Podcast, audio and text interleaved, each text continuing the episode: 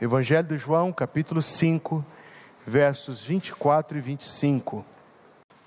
Na verdade, na verdade vos digo que quem ouve a minha palavra e crê naquele que me enviou, tem a vida eterna e não entrará em condenação, mas passou da morte para a vida.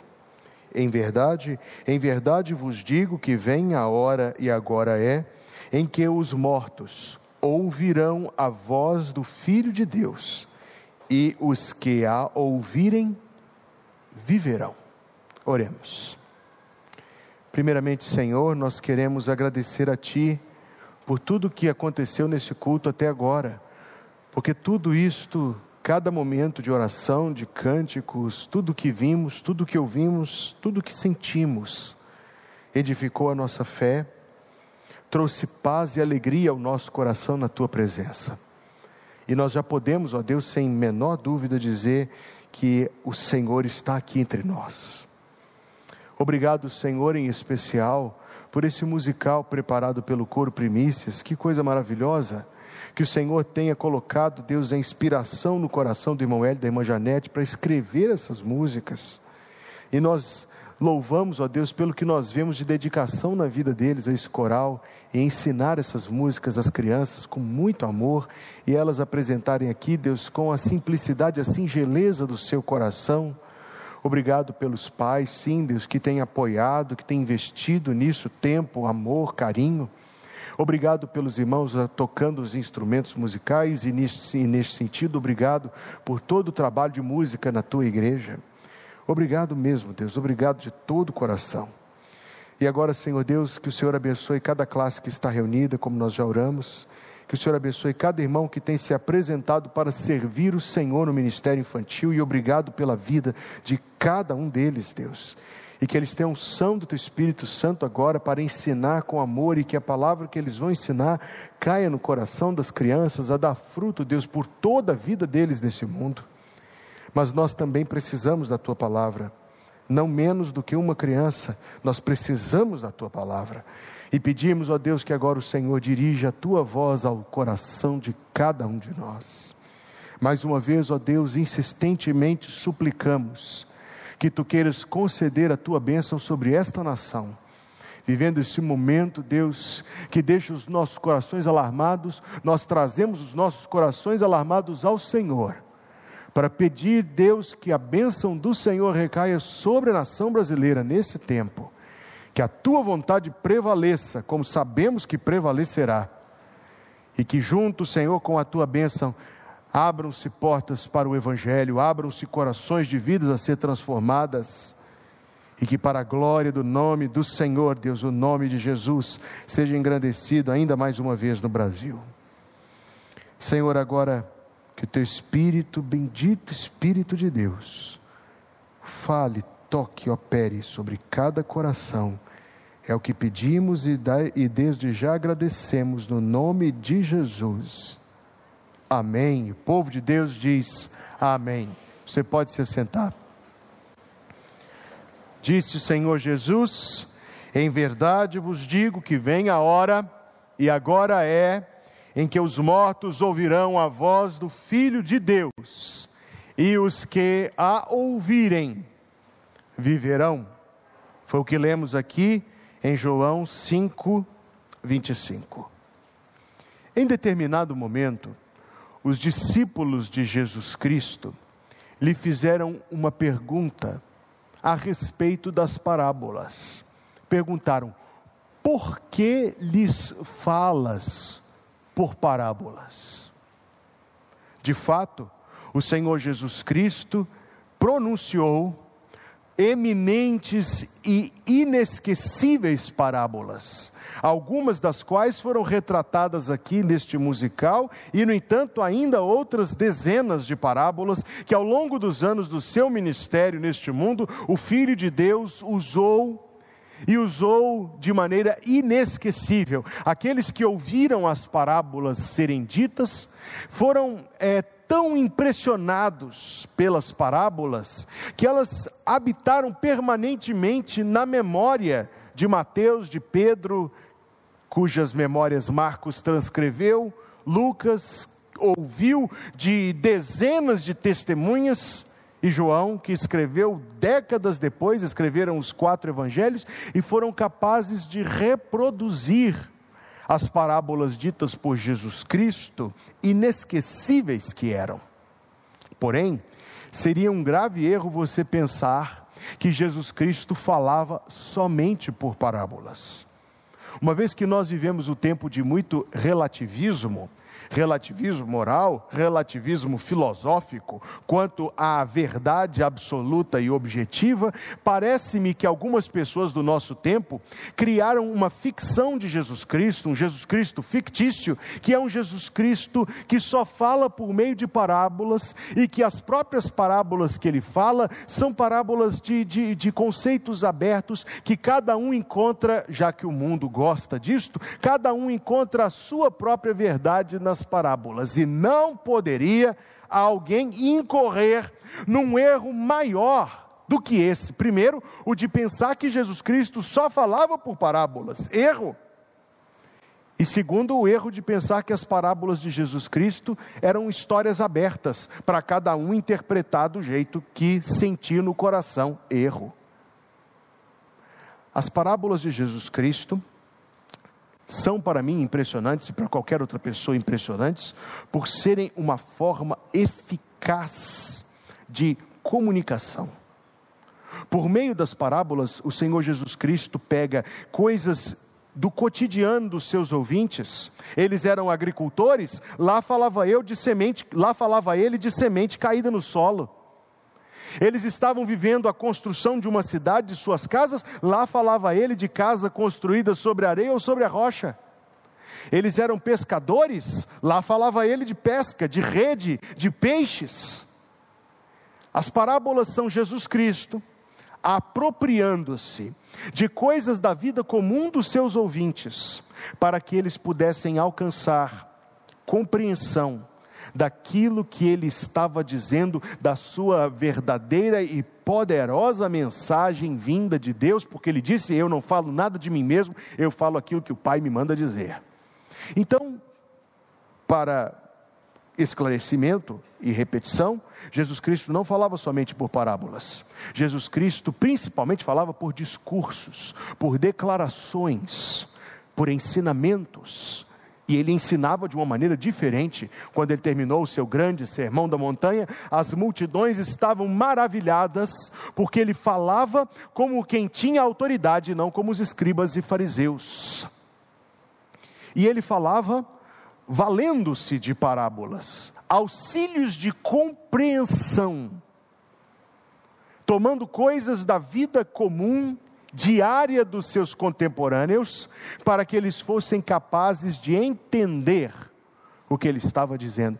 E esta, meus amigos, é a maravilha das parábolas. Porque, bem entendidas, bem compreendidas, as parábolas nos mostram que Deus quer falar conosco.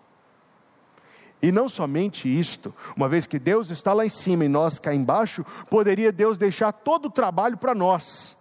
Ele diz: Eu estou cá em cima, subam aqui.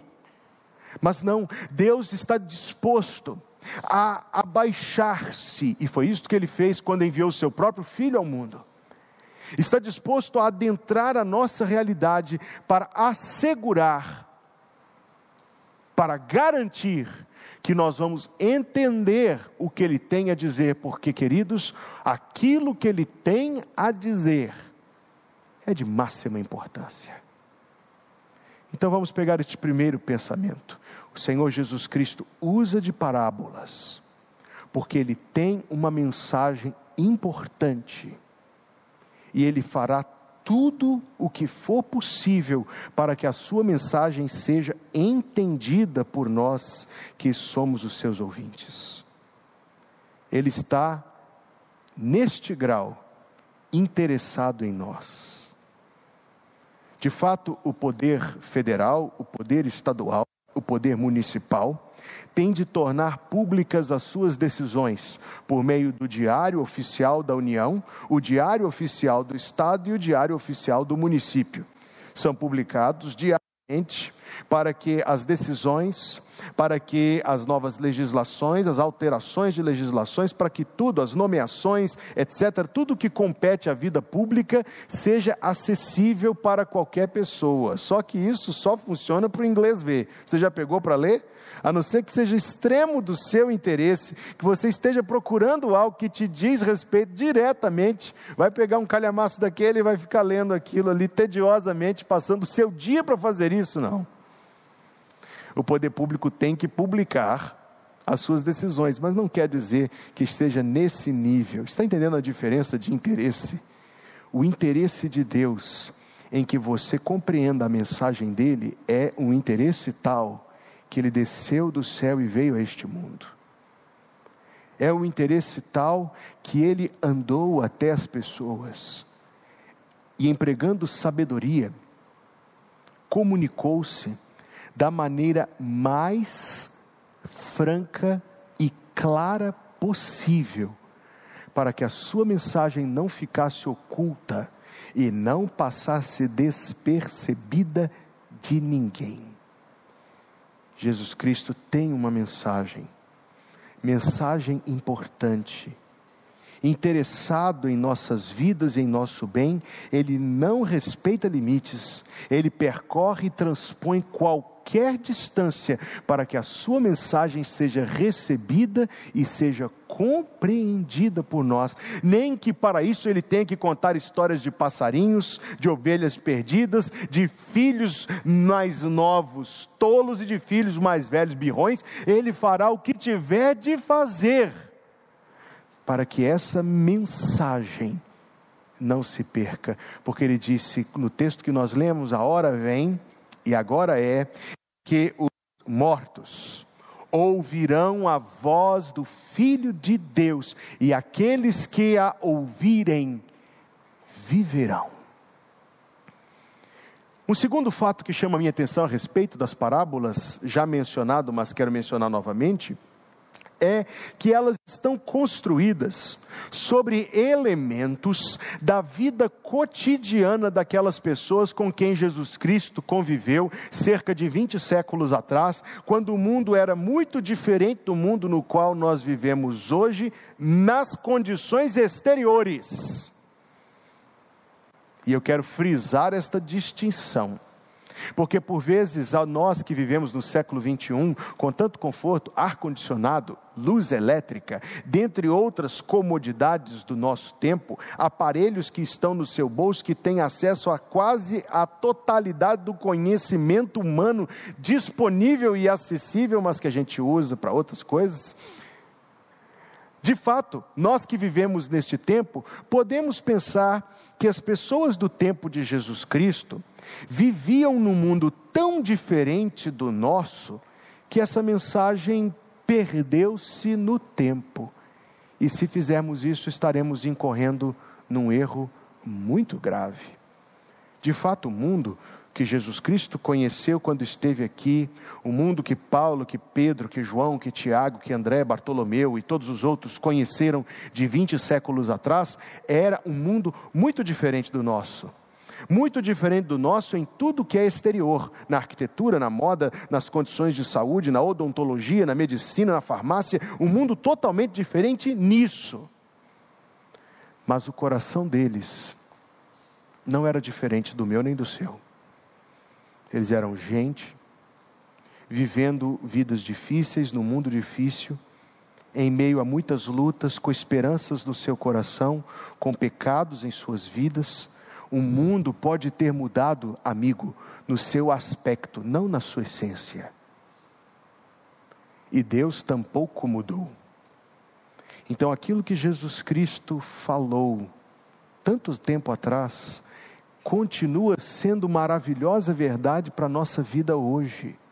E o que eu quero ressaltar para você, nesta minha palavra, é que de fato Jesus Cristo portador de uma mensagem importantíssima, mensagem que ele não queria, da menor maneira, que fosse confundida, mal entendida ou despercebida dos seus ouvintes, num esforço de comunicação, usa de coisas cotidianas daquele tempo para trazer aos olhos, para ressaltar, para esclarecer a mesma mensagem a mesma mensagem manifesta por meio dessas histórias, dessas imortais e inesquecíveis parábolas de Jesus.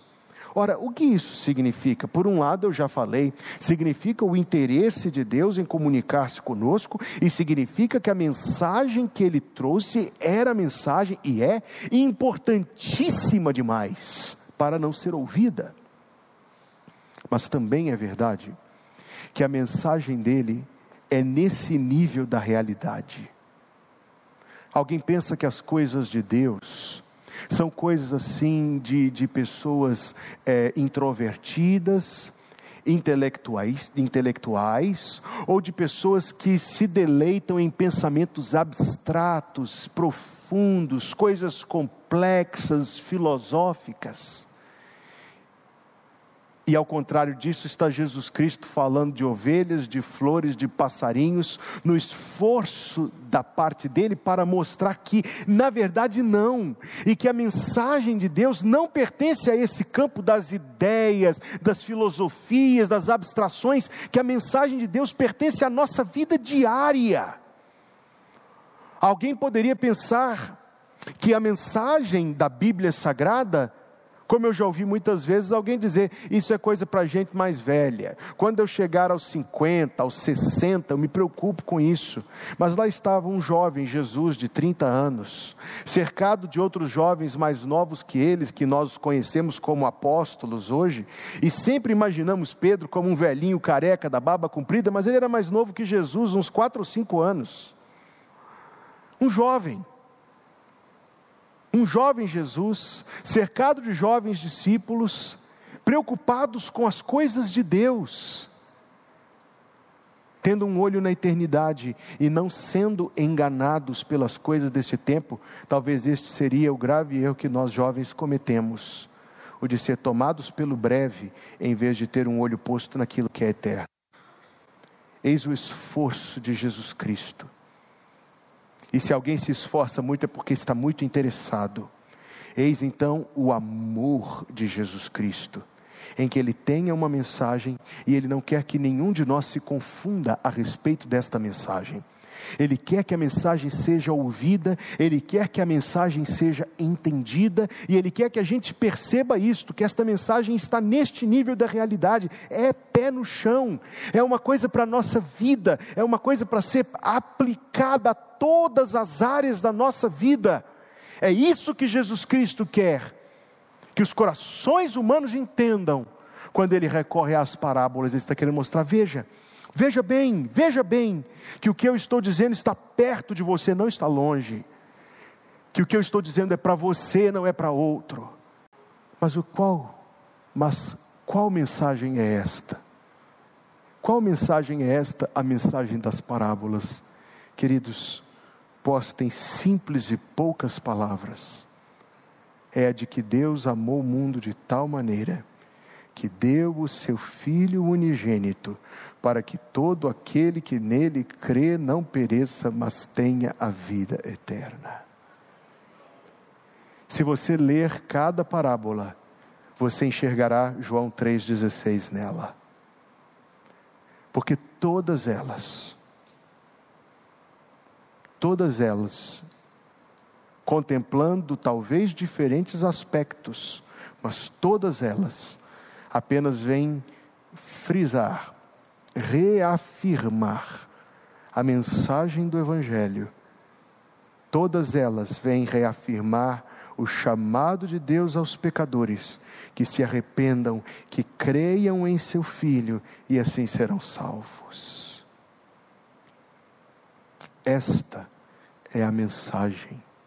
Esta é a mensagem que é pregada por esta igreja todos os domingos em diferentes textos, dentre os mais de 31 mil versículos da Bíblia, dentre os seus 1189 capítulos, dentre os seus 66 livros de 40 autores.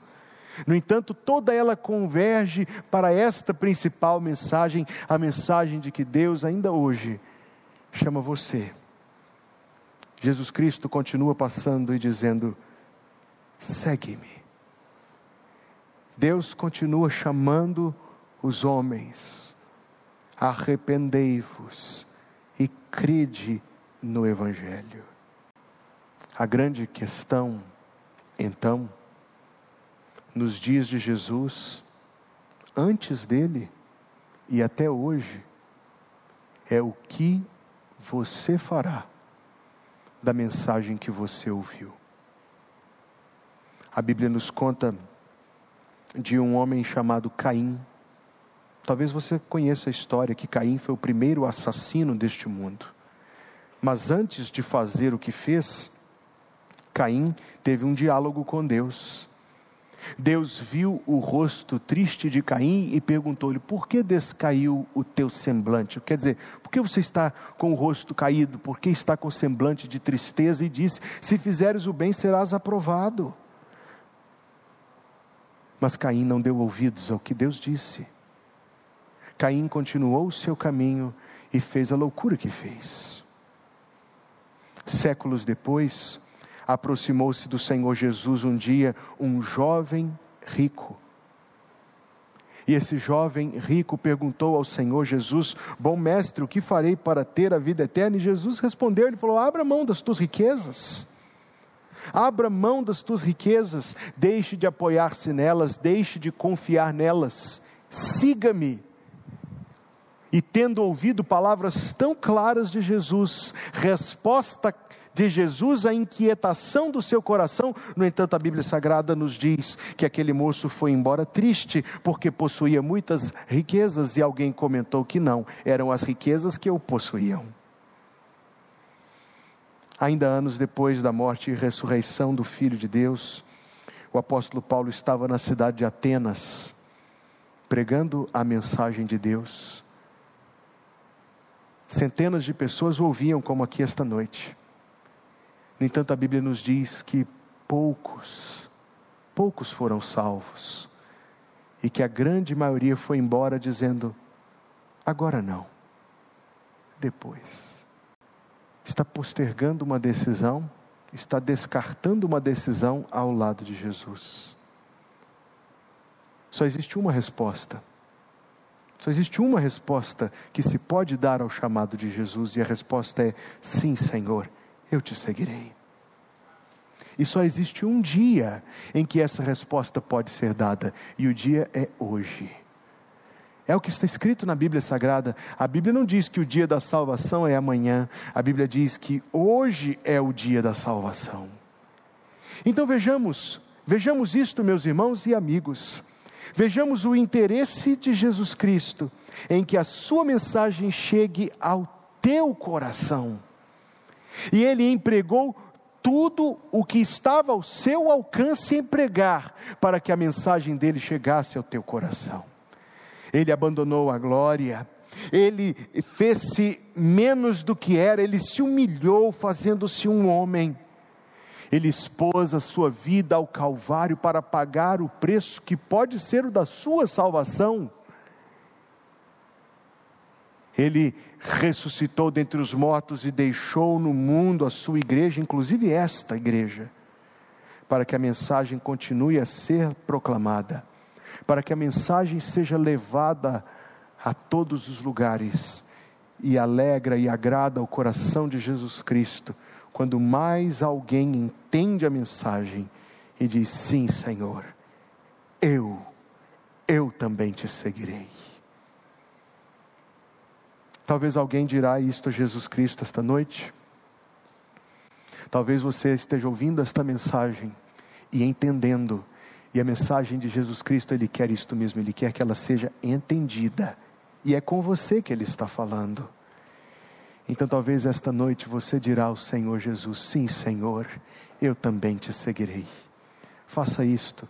A resposta que Ele quer é esta: o dia da salvação é hoje. Vamos orar, todos, curvem a cabeça, todos fechem os olhos. A cada domingo Deus tem abençoado, todos de olhos fechados, por favor, todos orando. A cada domingo Deus tem abençoado esta igreja e tem trazido muitas pessoas a estes cultos.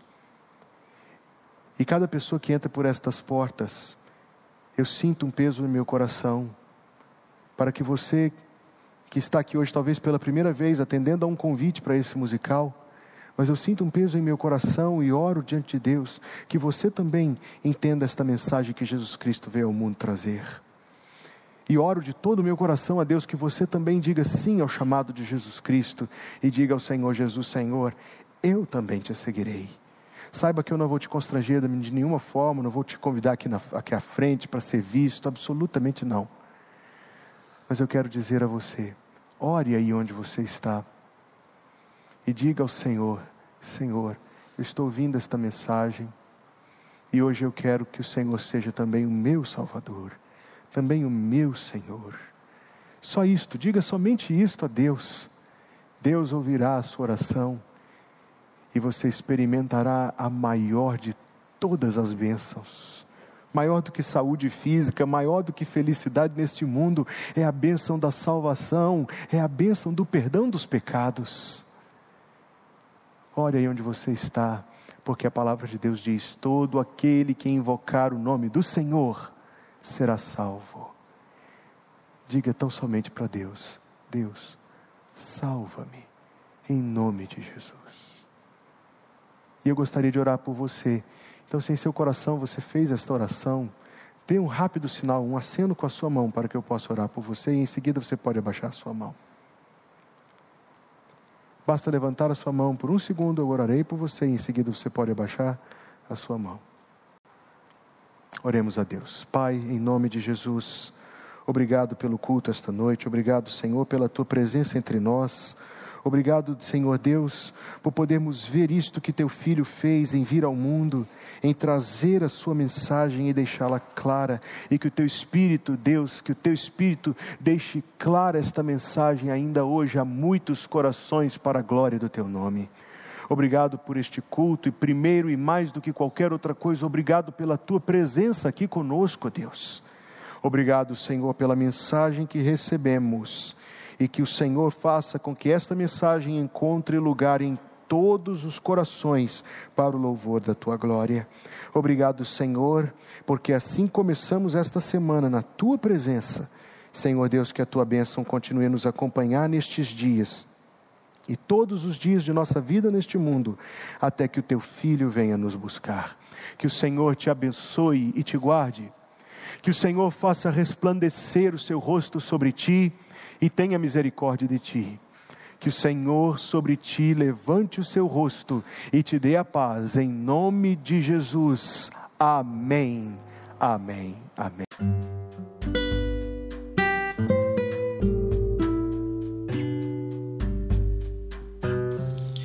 Obrigada por estar conosco. Volte sempre. A Igreja Batista Plenitude tem sempre uma mensagem de Deus para você.